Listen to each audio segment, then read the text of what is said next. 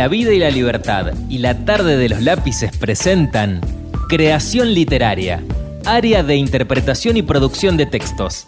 Biblioteca y Senma 215, anexo 6. Una imagen y mil historias.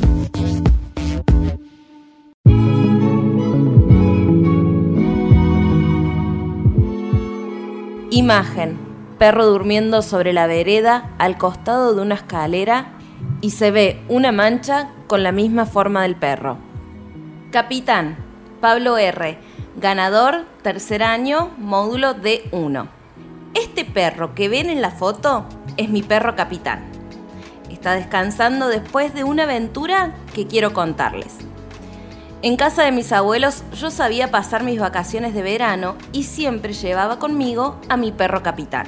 El problema es que en casa de mis abuelos también vivió un gato que, como se imaginan, no se llevaba bien con mi perro. Mi abuelo y mi abuela tenían una sortija de oro muy valiosa que guardaban para vender algún día que necesitaran dinero. Pero un día un ladrón, aprovechando el descuido, robó la sortija.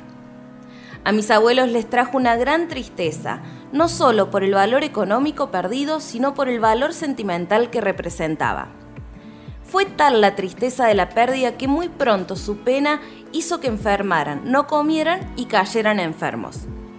Mi perro entonces llamó al gato para ver cómo ayudar a los ancianos. Tenemos que encontrar la sortija, dijo capitán.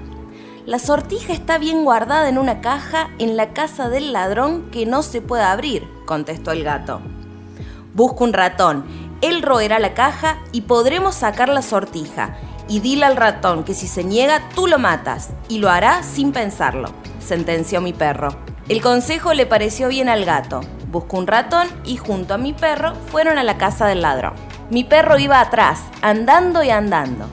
Y llegaron a un río muy ancho y como al gato no le gustaba nadar, mi perro lo cruzó sobre su lomo y lo pasó al otro lado.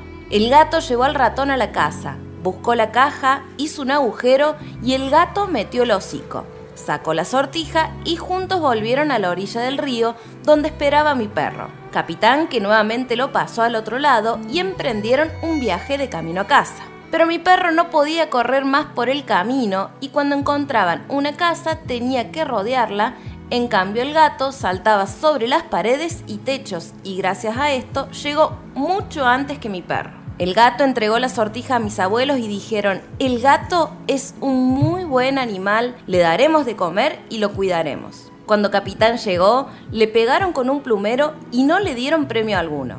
Entonces mi perro se enojó con el gato y cada vez que lo ve lo persigue para castigarlo. Pero el gato siempre se sube a los techos y árboles hasta que Capitán se cansa y se tira a dormir como en esta foto que ven.